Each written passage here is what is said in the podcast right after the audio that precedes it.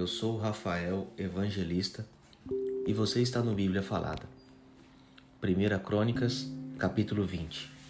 Davi conquista a cidade de Rabá. Na primavera seguinte, na época do ano em que os reis costumavam sair para a guerra, Joabe saiu com seu exército e invadiu o país de Amon. Porém, o rei Davi ficou em Jerusalém. O exército israelita cercou e atacou e destruiu a cidade de Rabá. Moloque, o ídolo dos amonitas, tinha uma coroa que pesava mais ou menos 34 quilos.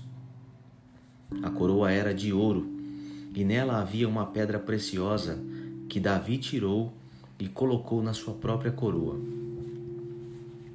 Davi levou também de Rabá muitas coisas de valor.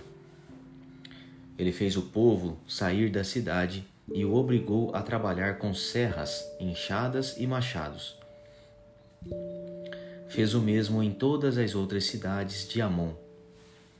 Então, Davi e os seus soldados voltaram para Jerusalém.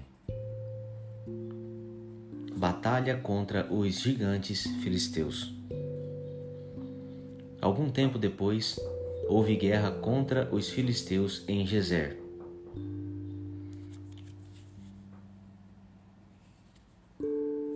Isso aconteceu quando Sibecai, da cidade de Uza, matou um gigante chamado Sipai, e os filisteus foram derrotados.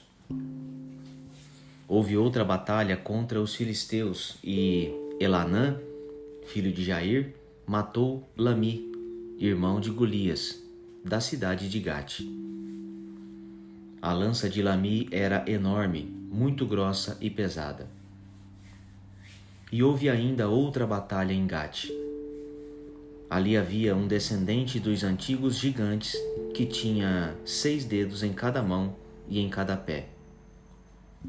Esse gigante desafiou os israelitas e Jonatas, filho de Simeia, irmão de Davi, o matou.